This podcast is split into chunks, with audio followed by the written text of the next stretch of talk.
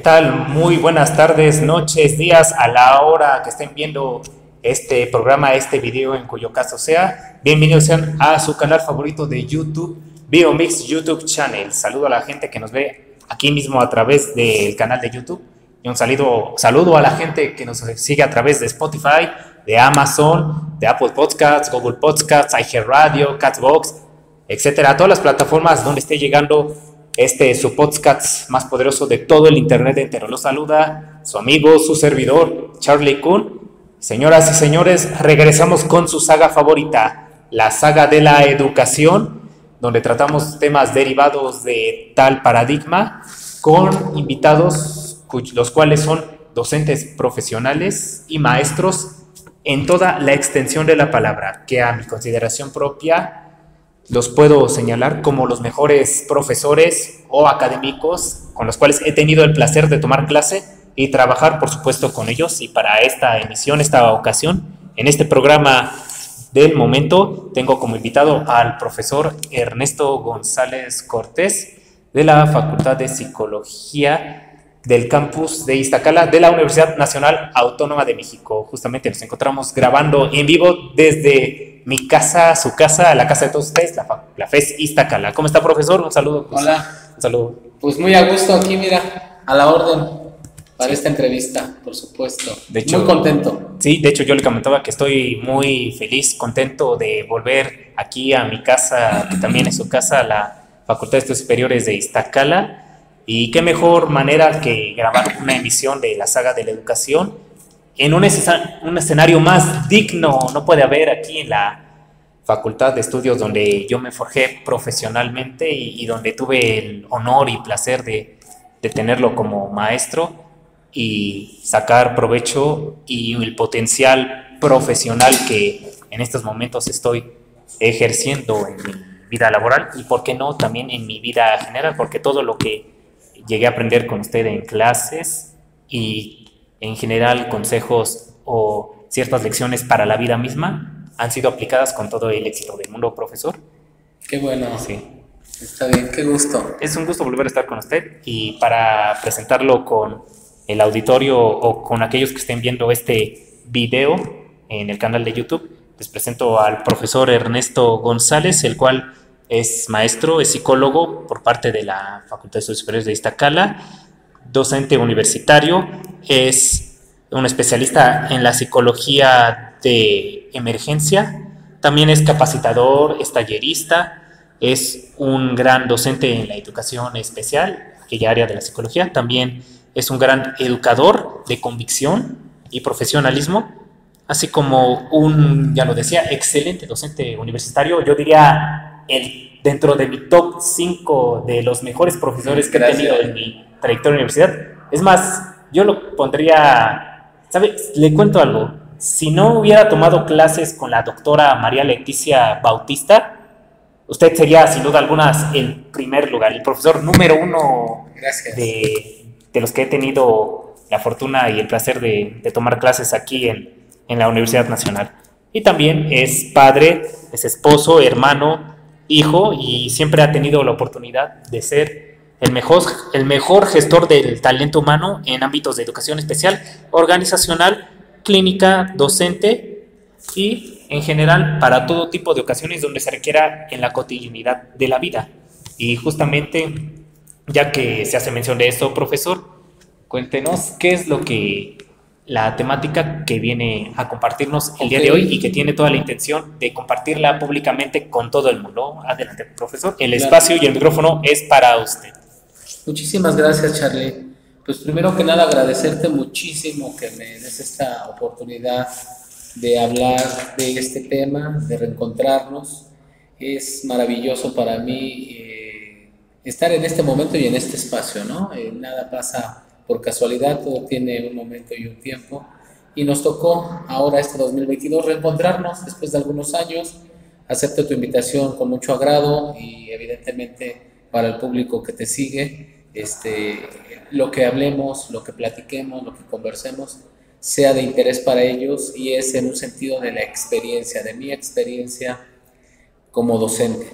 Eh, la gestión del talento humano es un tema que me ha convocado recientemente eh, los últimos cinco años más o menos, eh, acabo de concluir la maestría en gestión del talento humano en la Universidad Humanista del Estado de Hidalgo, eh, una institución que me ha dejado maravillado a mí particularmente. El, el, rector de esta casa de estudios actualmente es el secretario de Educación de todo el gobierno del Estado, entonces eso particularmente para mí es una satisfacción porque sí hay un cuerpo docente muy fuerte en la Universidad Humanista Hidalgo y eh, en tiempos recientes lo que ha asimilado como la gestión del talento humano, me doy cuenta, aunque me tardé mucho en estudiar estos estudios de posgrado, que fue la mejor opción, esperar un poco ¿no? para tomar la decisión. Eh, por eso me llama la atención platicarte de ello, de la gestión del talento humano. Decía uno de los profesores, el doctor Enrique Recio, que el potencial humano se desarrolla el talento humano es parte de desarrollar el potencial que tiene cada sujeto, cada persona en un ámbito específico de la vida. Entonces el tema que me convoca, que me agrada platicar de él, porque me di cuenta eh, que ahora en, trabajando en psicología organizacional aquí en la FES Iztacala, en el ámbito eh, organizacional y la tradición existencial humanista, que en el aquí y el ahora, eh, he sido un gestor de potencial humano durante muchos años en diferentes contextos, educación especial, aquí mismo en la FES, en la Secretaría de Educación Pública, eh, donde actualmente soy supervisor.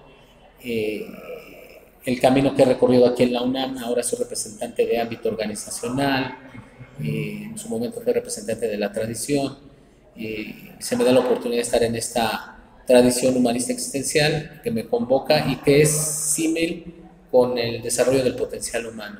Eh, está creciendo, está trabajándose mucho y yo miro a mis alumnos no solo como alumnos, sino como posibles candidatos a gestionarse y autogestionarse su potencial humano en las áreas que ellos quieran, en lo que quieran hacer en su vida. Por eso me interesa mucho el tema.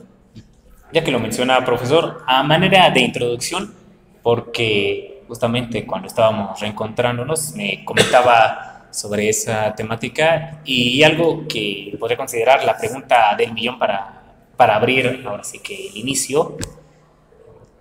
Lo recuerdo yo cuando estaba tomando clases con usted, que fue de los mejores, si no es que el mejor, bueno, indudablemente el mejor profesor en el área de la educación, en cuanto a psicología se está hablando. Cuéntenos, si pudiera compartir, qué lo motivó o qué le dio, cuál fue, sería la causa o la circunstancia por la cual haya tomado la decisión de dar el paso desde la psicología educativa, porque es un gran especialista y un gran docente de la psicología educativa, y yo lo, no me va a dejar mentir, yo, yo soy el principal testigo de ello, a ahora dedicarse o a tener la especialización en el área de la psicología organizacional. Claro, sí, mira, eh, de alguna manera cuando estaba yo en educación especial, eh, es el área donde yo me he venido desarrollando profesionalmente desde hace 18 años, 19 años ya casi, ¿no? en la Secretaría de Educación Pública, pero también trabajé con ellos en situación de calle previamente. Eh, la docencia universitaria ha estado marcada en mi vida desde el 2004, 2003 no es cierto, desde el 2002. Entonces, todo ese camino en educación eh, de alguna manera tiene un símil con el asunto de la capacitación y el desarrollo organizacional.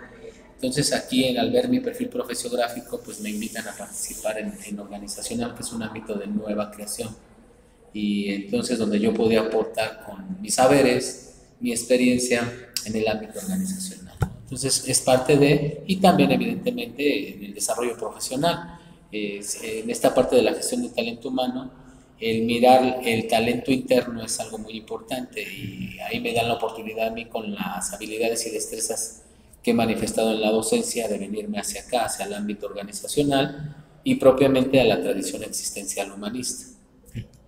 De hecho, profesor, si le podía contar un poco empíricamente hablando, digamos en un contexto laboral, cuando se trata de estas dos áreas, del área educativa y el área organizacional, eh, podría decirle, porque yo he estado desempeñándome en ambas, en su, cada una en su debido tiempo, en estos momentos en la organizacional, que se puede notar ciertas diferencias, como todo tipo de áreas o campos en la vida.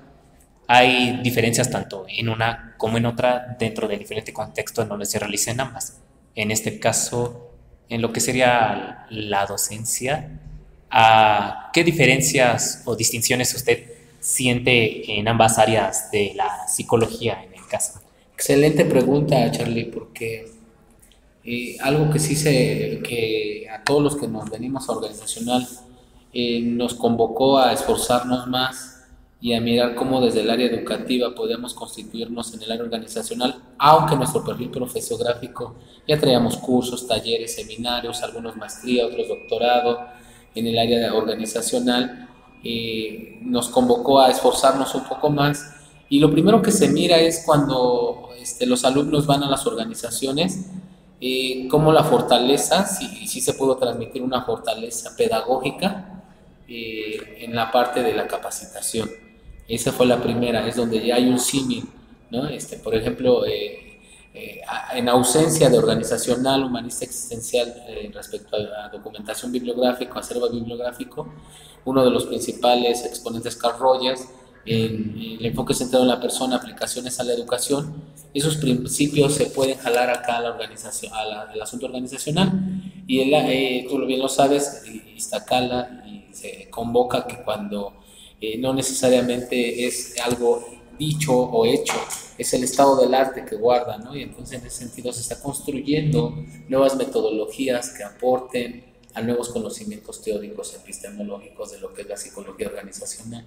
Eso es, es clave y además es necesario tener claro que, que, se está construyendo. Esa es una. Y ya en un sentido estricto, el humanismo gestal eh, nos ayuda, ya hay bastante información respecto al ciclo de la experiencia, cómo puede traerse hasta acá, hasta el ámbito organizacional o al ámbito empresarial. Eh, también la parte que tiene que ver con este, los círculos de aprendizaje interpersonal, eh, el asunto de la facilitación. La facilitación yo me atrevería a pensar y a decir, y creo con lujo de detalle, decir que sí actúa en la capacitación como una herramienta y un recurso humanista para trabajar en la capacitación con un enfoque diferente, un enfoque humanista, ¿no? desde la organizacional.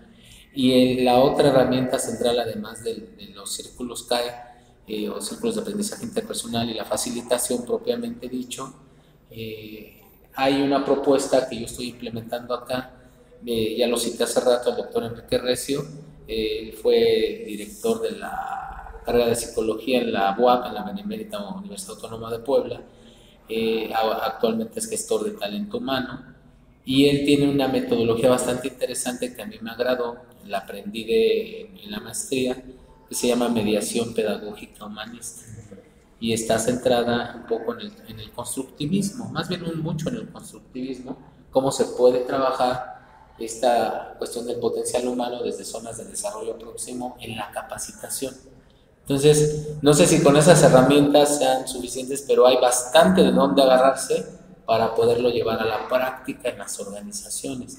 Cada vez demandan más las organizaciones. El más importante o el necesario decir es que las empresas públicas, privadas, organizaciones de la sociedad civil, organizaciones gubernamentales, están en construcción de áreas de factor humano.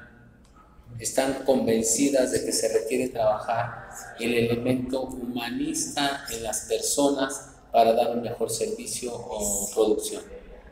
Es cierto, usted lo ha dicho, de hecho le ha dado al clavo con esa afirmación, porque yo lo he justamente trabajado ahora se enfoca más, a diferencia de otros, de, por ejemplo, años atrás, en la plena industrialización de las máquinas, etc. Y toda esa era, ahora trabajamos más ese factor humano, más enfocado al propio ser humano. Eh, podría resumirlo en, de cierta manera, como ver qué está pasando con una persona, con este individuo, este humano, que cómo piensa, qué es lo que siente él. El enfoque, el enfoque humanista que usted este, hacía mención, de hecho, no sé si lo sepa o se lo dije en mis años de, estudiante, que es mi especialización, bueno, como que mi inclinación en cuanto a corrientes de la psicología, la, ah, mira. la gestal humanista, Sí.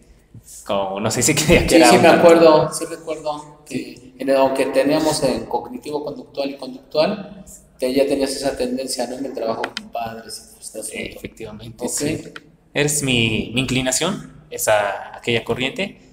Y bueno, sí, por lo que me ha contado, sí ha cambiado bastante ahora las perspectivas. Eh, lógicamente, por los distintos planes de estudios que se manejaban tanto antes como hoy en día en, en este campus, el trabajo de lo que sería hoy en día llamada la tradición humanista existencial. Pero cabe aclarar aquí algo, Charlie, para que eh, nuestros escuchas o los que nos logran ver, sí tengan claro que al menos en la fe Iztacala no solo es humanista existencial en el ámbito organizacional, también hay conductual, interconductual y cognitivo-conductual y también hay psicoanálisis y teoría social. Eso le iba a preguntar. ¿Incluye también la psicología vikotskiana? Bueno, histórico no, no, no, nada más es psicoanálisis y teoría social, conductual, interconductual y cognitivo-conductual es la otra tradición y la última tradición existencial humanista.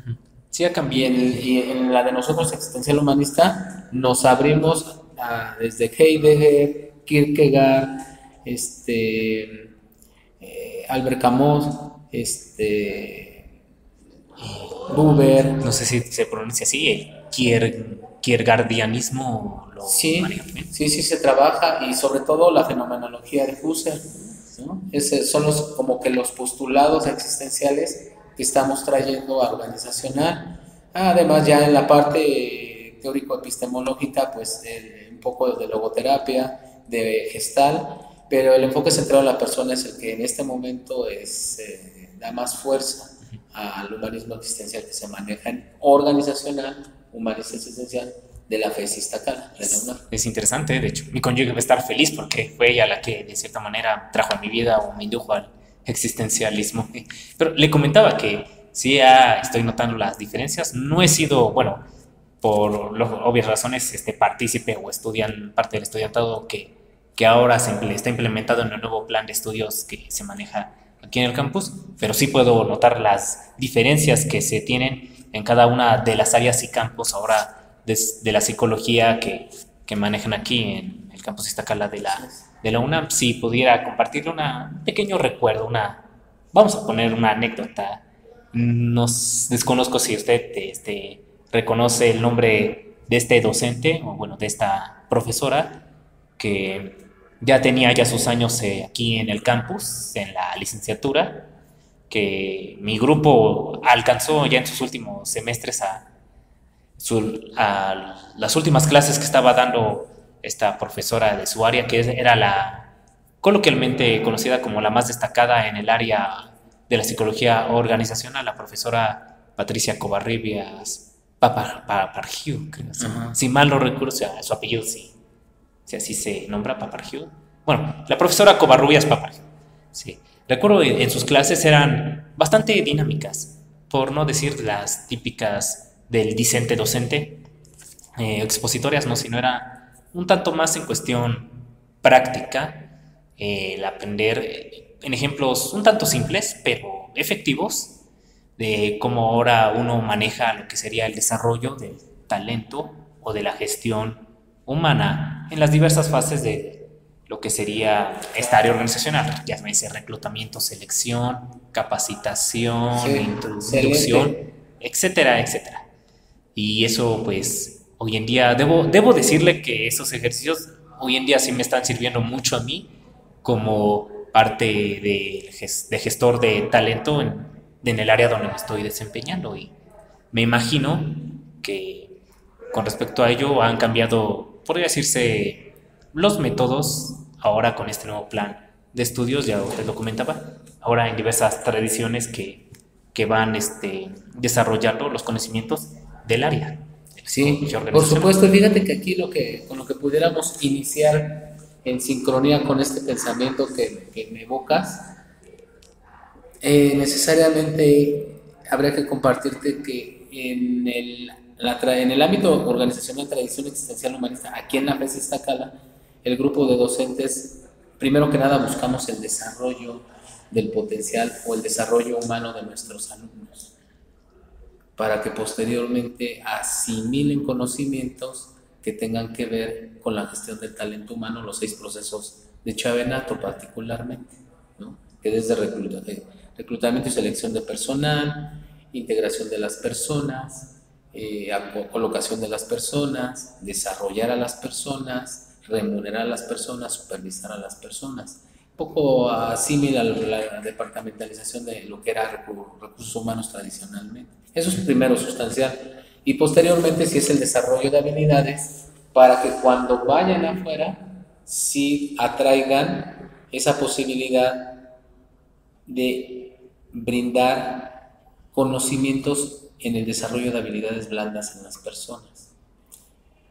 Desarrollo humano, símil, desarrollo de habilidades para la vida.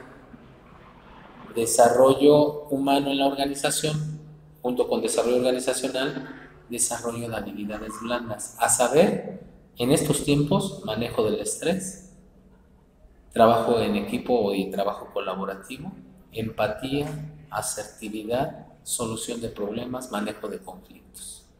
Serían seis, son ocho más o menos las habilidades blandas que se promueven desde acá, desde eh, lo que nosotros estamos trabajando.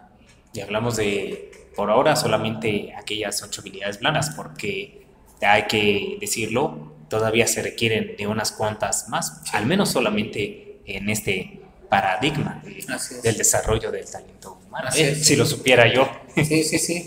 Por ejemplo, hay, hay algo que, con esto que dices, que sí se tiene que citar, la autogestión.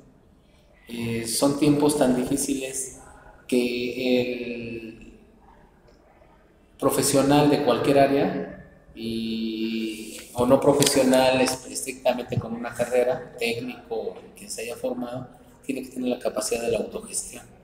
Ya no puede estar esperando procesos de capacitación interna necesariamente, tiene que generar su trayecto formativo. Te lo comparto un poquito con lo de educación especial.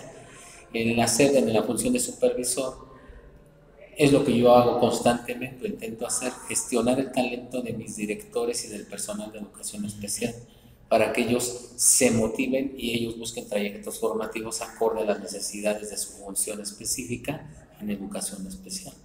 Apenas terminamos un taller de liderazgo donde no fue decir qué es el liderazgo, sino cómo ejerces tu liderazgo como, como director, por ejemplo, de UDI, que es el área, Unidades de Educación Especial y Educación Inclusiva. ¿no? De hecho, profesor, y ya que lo menciona, ¿usted piensa con todo, con lo que me ha contado y los cambios y las nuevas directrices que se tiene en este ámbito, que tal como una rama de tantas que existen en el área del en todo el conocimiento, el mundo del conocimiento, llamémosle así, que también se tenga que hacer como tal por abajo un cambio en la raíz, eh, para resumirlo, que así como cambia esta, estas especializaciones y esta formación profesional de distintas áreas o campos, también se debe hacerlo en el tronco de la educación. Como profesional de la educación, ¿estaría, digamos, de acuerdo con esa afirmación? Este, sí y no, de manera parcial, porque eh, afirmar que la construcción de un currículo eh, ese puede ser exitoso es tramposo, o sea, no, no puedes llegar a, afirmar eso. Se han, a lo largo de la historia de México, se han aplicado diferentes currículos para ver cuál es el más pertinente y hasta ahorita pareciera ser que no se le ha dado en el clavo. Yo creo, o más bien lo que yo intento difundir con el personal de educación especial como eh, líder, como supervisor, como encargado de la política educativa, al menos en esa institución, en un grupo específico de personas, la normatividad y evidentemente la, parte técnica, más la parte técnica ahora nos piden. Yo sí creo que ya el liderazgo transformacional está bien, el liderazgo este, estricto está bien, pero yo creo que tiene que ser un liderazgo en espiral donde el profesional de la educación, más allá de los planes y programas de estudio vigentes, que son importantes, tenga una visión profesional, es decir, qué potencialidad profesional tiene y también qué potencialidad a partir de las habilidades que debe desarrollar como institución, habilidades institucionales. ¿sí? Te pongo un ejemplo. Eh, las metodologías, no solamente es profesor para aprender metodologías, es para que tú introyectes que en todo proceso de trabajo profesional vas a tener que aplicar una metodología, llenado de formatos hasta consecución de informes, ¿no? Recuperación de información, diagnóstico, valoración, como se llame, análisis contextuales, todo lo que tú quieras hacer. Y del otro lado lo que te demanda la institución. Me lo haces así con esta forma de hacer y esto. Entonces es la conjunción. Ese es el verdadero, desde mi punto de vista, la gestión del potencial o del desarrollo del potencial humano en educación especial o en educación. Que el docente no deje de perder su carácter profesional que se, con el que se formó, pero también lo que le exigen los nuevos tiempos con la, el alumno que tiene enfrente, qué es lo que tiene que hacer. Embonarlo y entonces darle fortaleza. Sí, lo entendí bien. Se refiere a que esta formación coincida con estas ambas directrices de la, del desarrollo humano. Bueno, de hecho, lo recuerdo, lo platicaba con el profesor Chaparro en la anterior emisión de esta saga, sí, que los tiempos ya no son los de antes, los tiempos han cambiado. Claro. Ahora ya no estamos en la era de la industrialización, ahora estamos en una nueva era digital, la era de la conexión a través de este mundo virtual llamado Internet. Y sí, las, las, nuevas, las personas ahora necesitan pues, de nuevos conocimientos y de nuevas eh, directrices en su desarrollo y en su potencial de habilidades y cualidades en la gestión de, del talento que ellos poseen. Pero usted cree o piensa que, bueno, al menos en este país se está tomando el, o bueno, se tomaba desde antes, eh, elige usted el tiempo, data de cualquier tiempo que usted elija, las decisiones correctas en relación a, a esta navegación educativa de los humanos, de los niños, adolescentes y adultos también. Claro, yo, yo, yo pensaría que al menos en educación especial sí hay un parteaguas que tiene que ver con la década de los 70, donde sí se comienza a abandonar el enfoque clínico y el médico rehabilitatorio para pasar a un enfoque pedagógico de la educación especial. Y a nivel educación básica, los servicios de apoyo son necesarios, eh, más en los 80 ¿no? Este, si hay como que una ruptura ahí. Eh, creo que si me preguntas esta parte temporal, yo creo que los 80 son definitorios en lo que se constituye ahora, no necesariamente lo correcto, pero es lo que define o ha definido lo que somos ahora en educación pública.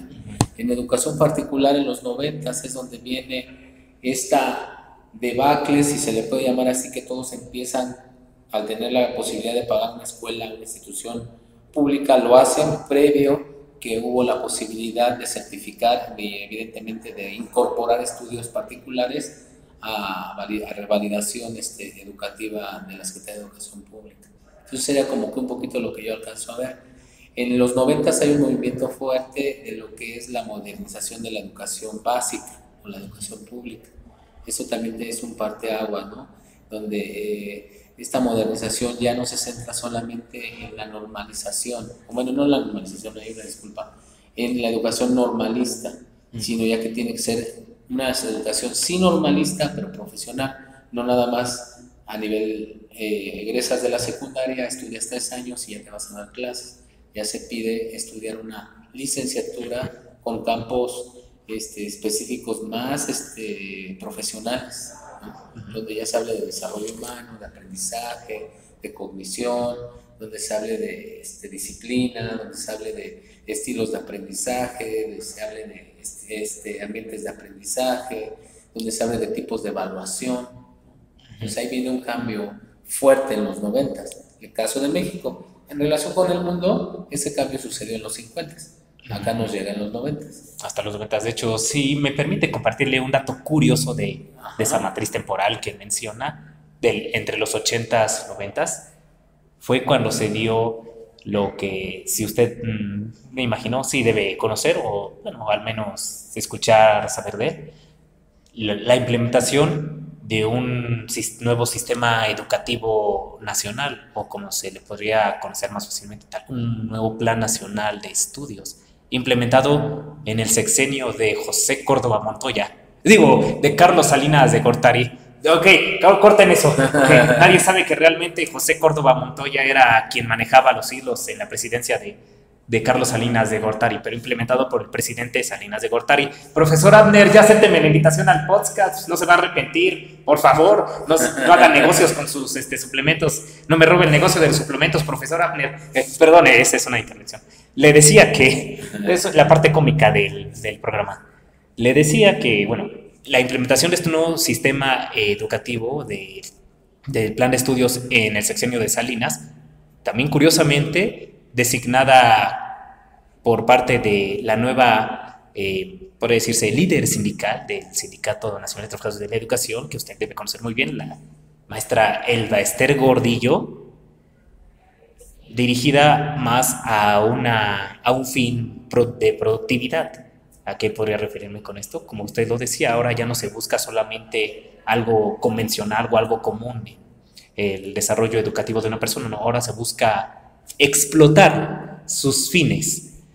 Por ejemplo, si una persona sueña con una profesionalidad en el área de las ciencias biológicas, claro que tiene que entrar a la universidad para formarse como un profesional de la, de la salud. O en el caso de las ciencias sociales, humanistas o las físico-matemáticas, ¿no? El punto o el fin central es que saquemos todos los profesionales y mano de obra, digo, este, todos los este, los humanos eh, con formación profesional posible para poder fomentar una economía dirigida a la globalización productiva. O en otras palabras, eh, acrecentar el, un mercado laboral profesional. Claro que cambió en los 2000 con una implementación de nuevo plan de estudios de este, bueno, como una tipo de reforma educativa, si se podría decir así, de Vicente Fox Quesada, de ese enano, eh, digo, señor, es, que lo llevó este plan a un rumbo, a un rumbo un poco más, pues podría decirse, de competencias.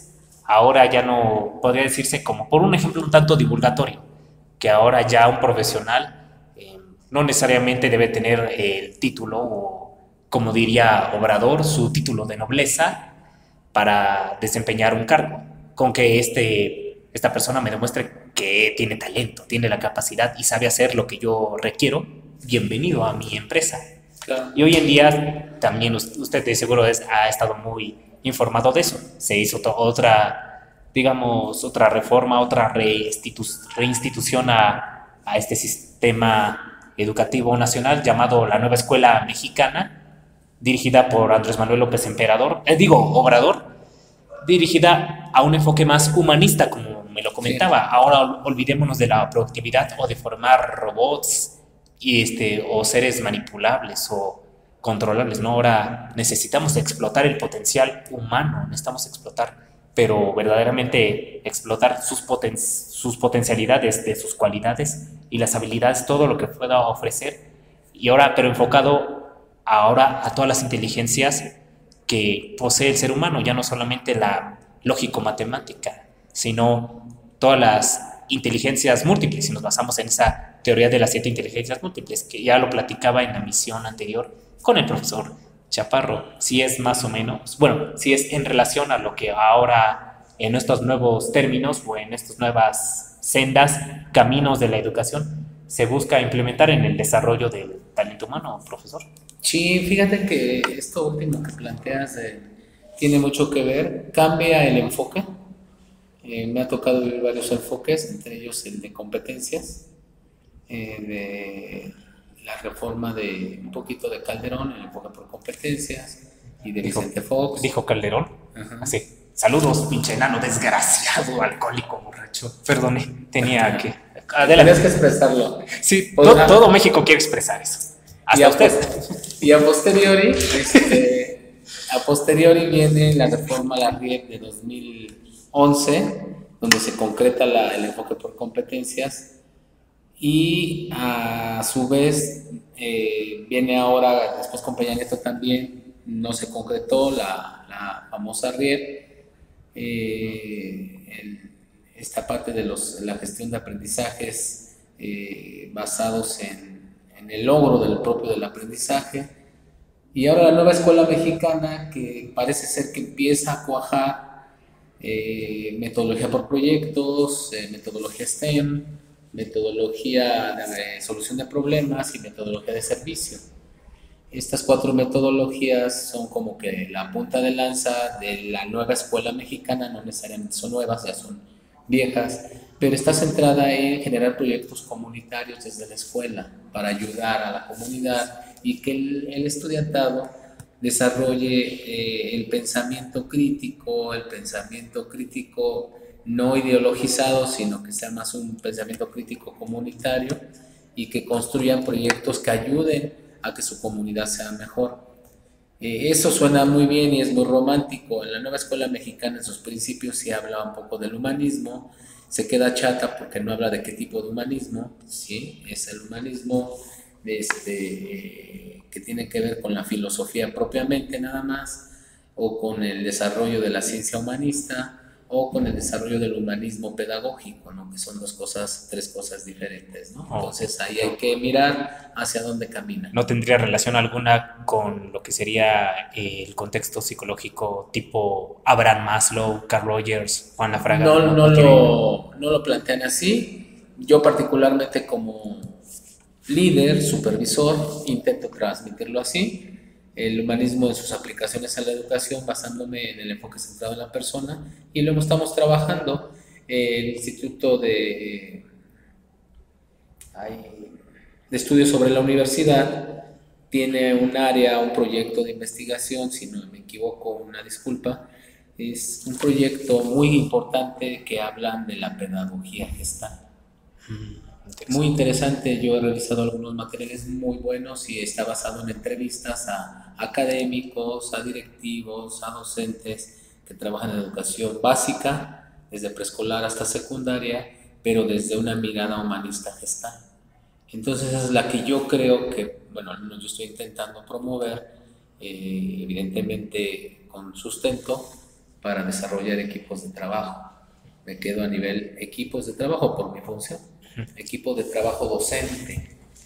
Sí, ya, hecho, ya que lo menciona profesor, cabe y se merece de cierta manera despejar ciertas dudas, sobre todo que el público tiene en relación a lo que me comentaba de estas directrices de la nueva escuela mexicana, o bueno, a cómo ahora va a estar eh, orientado, por decirse, la educación básica en el país, por ponerlo así en relación a su intervención dentro de la Secretaría de Educación Pública. Cuando Delfina Gómez, la maestra, dejó eh, su puesto como titular de la SEP para enfocarse a la candidatura por la gobernatura del Estado de México, ojalá gane, pero yo prefería a su padrino, disculpe, este, cuando sucedió esto y entró ahora la nueva secretaria de Educación Pública, Leticia Ramírez, se habían hecho declaraciones de una, ahora sí, intervención a nivel magna sobre el determinamiento de la educación básica aquí en México. Hablándolo de la manera más coloquial y divulgadamente posible para que se entienda generalmente, podría de, la gente, bueno, se entendió en primeras instancias que iba a cambiar bastantes aspectos en la educación básica.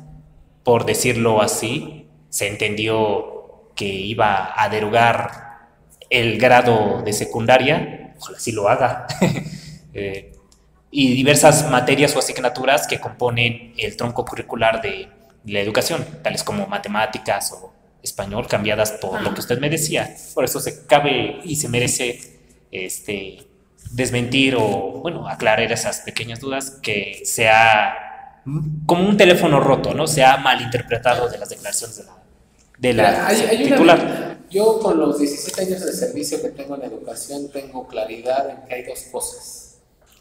Una son las buenas intenciones. La otra es cómo escribes que se tienen que llevar a cabo las buenas intenciones. Entonces, las buenas intenciones son políticas y eso está bien, eso anuncia cierto sistema, el que queda por seis años. Pero a posteriori, eh, lo que a mí me ha dejado la experiencia es que pasan eh, sexenios y eh, los enfoques pueden estar en un plan y programas de estudio, pero las prácticas docentes son las que no cambian. Entonces, tú puedes decir que se le tiene que enseñar por competencias a un niño, pero el docente no sabe enseñar por competencias. Entonces, no va a enseñar el de la tienda de la esquina, el de la escuela de la esquina, no va a enseñar de esa manera que se le está diciendo por decreto. Esa es una gran ventaja. Y ya del otro lado, en honor a la verdad, es que todo ese tipo de comentarios que tú me estás haciendo la alegoría, no son ciertos, ¿no? O sea, pues no es posible, ni es pertinente, ni es este. Eh, te voy a decir de los principios de la calidad de la educación. No es este, relevante ni es pertinente. No, no va a ser así, no va a poder suceder. No va a poder suceder. ¿no? Se va a quedar en solamente. Eh, en, este, en, una visión de un cierto grupo de personas que dicen que se, que se quiere destruir la educación. No es tan sencillo. Sí, son comentarios principalmente fomentados por la oposición política de este país. Y los cuales creo que no hay que hacerles caso. Nunca, no sé por qué hay...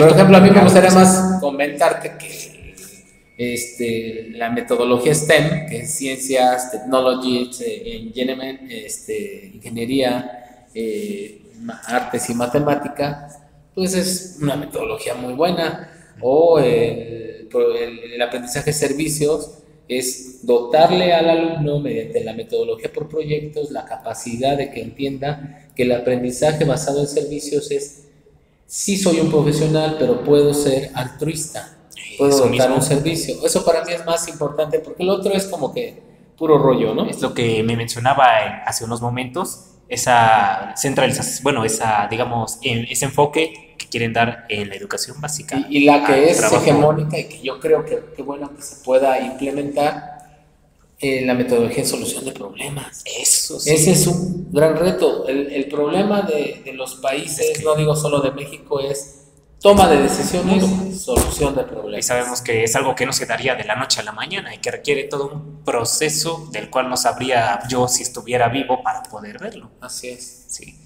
Y bueno, no es que no vea con buenos ojos a Leticia Ramírez, porque sí, confieso que sí me agradaba más a la maestra Delfina como titular de la SEP, pero esa intención que usted hacía mención de un trabajo más comunitario enfocado a la crítica y a la, a la creatividad y a la imaginación de los niños, en lugar de enfocarse en la memorización o en la estatalización de la educación. Hay algo que se me estaba pasando cuando dijiste, citaste a varios autores humanistas existenciales desde la perspectiva del desarrollo humano. Sí, adelante. Sin embargo, eh, lo que sí está comprobado es que en el nuevo plan de estudios 2022 de la nueva escuela mexicana, quien lleva, en mi entender, puede ser que me equivoque, quien lleva la pauta es Vygotsky. Vygotsky, histórico, con la psicología de la histórico psicología histórico-cultural y la visión del desarrollo. Interesante. Una visión del desarrollo humano centrada en lo contextual, en lo social. Me parece que es lo más, de lo más atinado de la propuesta de la nueva escuela mexicana. Es, es interesante. Sí se festeja, porque sí es necesario comprender o tener un referente al menos psicológico importante. Eh, no sé, no lo dice a ciencia cierta lo que se tiene ahorita escrito que se quiera quitar la visión paradigmática de Piaget. Porque, ¿Por qué digo visión paradigmática? Porque se dividía por etapas de desarrollo, entonces se acomodaban en ese grado. Y estadios, incluimos lo de Erickson también. Así es. O sea, ahí hay un cambio. Dicho es interesante. Así que al fin se dan cuenta de la potencialización que tiene, la, si es la psicología de los pueblos en la cual está basada la visión del Mozart de la psicología, como lo llaman eh, por ahí una pena y una lástima que el docente que se encargó de inducirme vía educación a tal corriente haya sido, perdón, de los peores profesores dentro del top, top 5 de los peores profesores que, que tengo, bueno, que, con el que tuve la desgracia de, de tener clase. ¿Gusta el nombre? No, no, no es necesario. No, no le digo nombre, no. Gilberto Pérez Campos. Eh, bueno, entonces, lo, me decía, cabe también, este, ya que lo menciona, eh, la divagación, lo de Piaget, la psicología del desarrollo. ¿Piensa usted que ya sería entonces la hora de que tenga ciertos también cambios o al menos otro tipo de mm. distinciones? O así no, no, al final, al final del día son referentes para escribir planes y programas de estudio la realidad a la que se enfrenta el docente. El docente de a pie, el docente de diario, no es experto en desarrollo humano. Es un docente formado en normales donde eh, quizá tuvo la fortuna de tener algún profesor dedicado a ser profesor y no dedicado a la grilla política. Entonces, eh, ese docente puede tener esas habilidades y destrezas, pero yo creo que incluso eso, o sea, está bien en los planes y programas, Charlie, pero en la realidad, en la práctica educativa, en la reflexión sobre la práctica docente, como lo manifiesta Cecilia Fierro, extraordinario su texto de una reflexión sobre la práctica docente de Cecilia Fierro, donde habla de las seis dimensiones del docente, la dimensión valoral, la dimensión institucional, la dimensión pedagógica, la dimensión didáctica, y se me van ahorita las otras dos, la dimensión personal. Es maravilloso porque eh, en realidad el docente tiene que generar trayectos formativos. Te pongo el caso, un maestro que le ha dado primero cinco años seguidos y luego le dan segundo y regresa cinco años de nuevo a primero, él evidentemente tiene una especialización en docencia en primer grado de primaria. Y entonces tendrá que generar trayectos formativos acorde a lo que le interesa dar a él. No es lo mismo que ser maestro de sexto o ser maestro de secundaria. O ser maestro. la mayoría no tienen una especialización pedagógica, son médicos, psicólogos, eh, odontólogos, biólogos, abogados, dentistas, ingenieros, ¿no? Todo menos docentes. Así es, no se formaron como docentes, pero que yo creo también que, y eso es lo que yo me he encontrado al visitar muchísimas escuelas, me, me he encontrado que hay docentes que no estudiaron para ser docentes, no son normalistas, y son estupendos docentes. Tienen estupendos docentes tienen el talento y Así es. la vocación. Ahí está la clave, Charlie. La Secretaría de Educación Pública tendría que generar un espacio de gestión del potencial humano interno en la Secretaría de Educación Pública porque hay gente que tiene una, un potencial impresionante como docentes y que lo viven día a día. No hay nada mejor que la praxis. Usted es uno de ellos, profesor. Ah, gracias. ¿Sí? Gracias, Charlie. Pero sí es, es base allá, ¿no? Este, centros de maestros ahorita está abandonado. No hay ese, ese proyecto, esa visión. Esperemos que con el tiempo se dé. Yo tengo confianza en que se va a dar y que va a generar sinergia educativa, eh, donde el más implicado es el, el, alumno o el, que tiene. Sí, así es, es una relación discente-docente como lo manejan, ¿no? Sí, es así. Ya somos dos, profesor. Yo también le tengo fe en que esto se va a desarrollar. Claro, va a requerir tiempo, pero tengo fe en que ya la cuarta transformación se hará cargo de ello. Yo te quiero. Guiño, guiño. Ya casi este. Tengo que moverme, pero mira, te, comparto algo que sería algo que me gustaría dejar en, tu charla. Por supuesto. Que, tiene que ver con eh, la gestión de emprendimiento. Adelante. Es algo en lo que creo muchísimo, la gestión del talento humano. Tiene un área específica o una ramificación que habla de y creer en tu potencial para hacer cosas diferentes que te guste a ti hacer. Por ejemplo, tú, tu canal. Sí. Eso es emprendimiento. No necesariamente vas a tener una remuneración económica que digas me voy a hacer millonario, pero tú estás emprendiendo un conocimiento, un saber, una serie de habilidades y destrezas. Puede ser en esta área, puede ser poniendo una empresa, poniendo una de bienes y servicios, una institución altruista. El asunto del desarrollo del potencial humano también es en que la gente quiera emprender cosas, empezar cosas, comenzar cosas, desarrollarlas, mantenerlas y concluirlas. Si no, no tiene sentido. No es solo algo que yo con lo que quería cerrar, si me lo permites. Adelante. Y la práctica clínica, que es mi pasión, en la parte de psicología de emergencias cuando puedo, con todo, toda mi fe y todo lo, lo que yo creo, le entro a, los primeros auxilios psicológicos, a la intervención en crisis, que es donde me formé hace veintitantos años.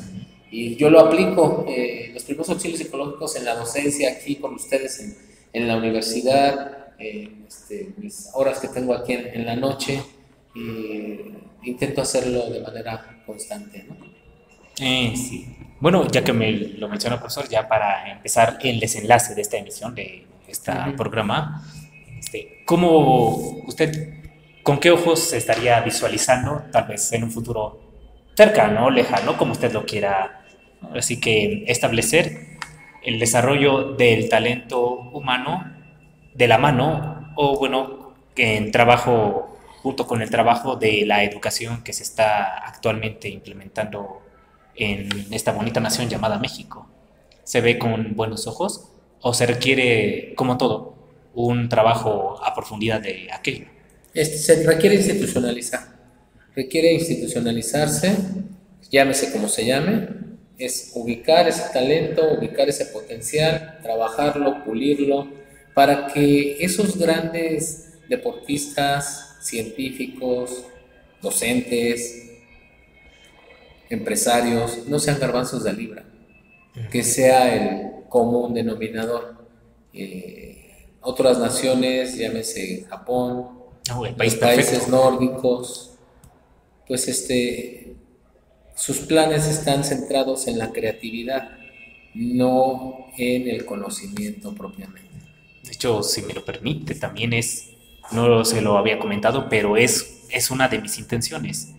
Una de mis tantas metas en, la emprendi, en el emprendimiento que mencionaba, tengo esa intención, esa, ese objetivo de al menos desarrollar esas cualidades mías de, para bien de la educación aquí en el país, con el fin de, podría decirse, y de eso estará basado justamente en la tesis que le comentaba, una de las tantas que, que este, pienso realizar, porque solamente limitarse a una, cuando se puede hacer como Martín Lutero más. Lo que es, así brevemente, la americo-coreanización de la educación aquí en México, dicho en palabras más breves y sencillas, ¿por qué no implementar un modelo educativo bajo el esquema que se trata, por ejemplo, en Japón, que es un país perfecto, perfecto, aunque distintos profesores me digan que tiene por ahí sus defectos, pero a mi consideración es un país perfecto. Y si Japón llegas, es una nación de primer mundo, ¿por qué México no? México es hasta muy, muy parecido a Japón. Yo lo veo así. Muchas personas lo ven así.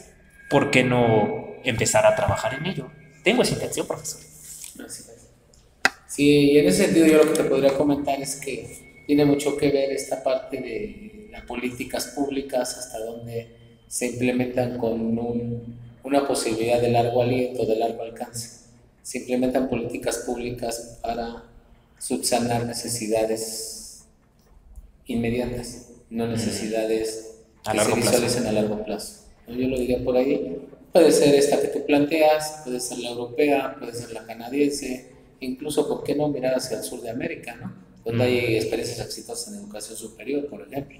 ¿no? Eh, es, es, mirar hacia otros lados o mirar hacia el interior recordar nuestros antepasados, ¿no? También, donde se miraba de una manera diferente. Los mexicas. Sí, sobre la educación. Pues yo sería lo que te podría decir, este, mi buen Charlie, y agradecerte muchísimo que me hayas permitido este espacio. Y aquí, pues, terminando en esta noche de viernes, viernes 22 de... viernes, 25, de noviembre de 2022. Digamos que es el Día Internacional de la No Violencia a la Mujer, ¿sí? Haciendo conciencia yo también según un aspecto que se tiene que trabajar. Es como decía Nelson Mandela, para ya empezar a concluir este programa, la educación es el arma más poderosa para poder cambiar el mundo. Si, si, si uno trabaja en la educación, lo demás ya se estará dando en distintos resultados. De hecho, es parte, si mal no recuerdo, de lo que me decía la profesora eh, Covarrubias Paparhiu, justamente cuando, del, siendo de los grupos que la, la, alcanzó a recibir sus últimas clases antes de que se jubilara, dejando la batuta del área organizacional de la, de la carrera pues, a la siguiente generación o a los siguientes profesores con magnífico y gran talento como usted, profesor. Gracias, Charlie. bueno, pues bueno, nos, nos, despedimos. O sea, profesor, para mí es el placer y el honor que haya aceptado la invitación a mucho este gusto. espacio. Sí. Un placer y ya me dices en dónde nos escuchamos. Por supuesto, sí. Y dónde nos vemos, porque sí decidimos hacer video. Saludos. Yo le... sigan al buen Charlie. Muchas gracias. Muchas gracias. No, a su canal. Saludos y Este, profesor, muchas gracias por esta, estar presente en esta emisión de la saga de la educación del modo podcast del subcanal de YouTube Biomix. Nos despedimos de toda la gente que escuchó esto, la gente sobre todo dirigida al mundo intencional de la educación, llámense eh, maestros, docentes, académicos y también los estudiantes, ¿por qué no?, de, de nivel universidad y también educación básica primaria, estúpidos adolescentes de secundaria y los gallardos y educados adolescentes de bachillerato, ya sea preparatorias privadas o también la educación pública, sobre todo de la, de la rama de la Universidad Nacional, de la UNAM, CCHs y las prepas 1, 2, 3, 4, 5, 6, 7, 8 y mi amor, mi, mi alma mater, mi, mi paraíso de paraísos, la Sagrada y Gloriosa Prepa 9. Un saludo, un beso a donde esté. Profesor, me despido.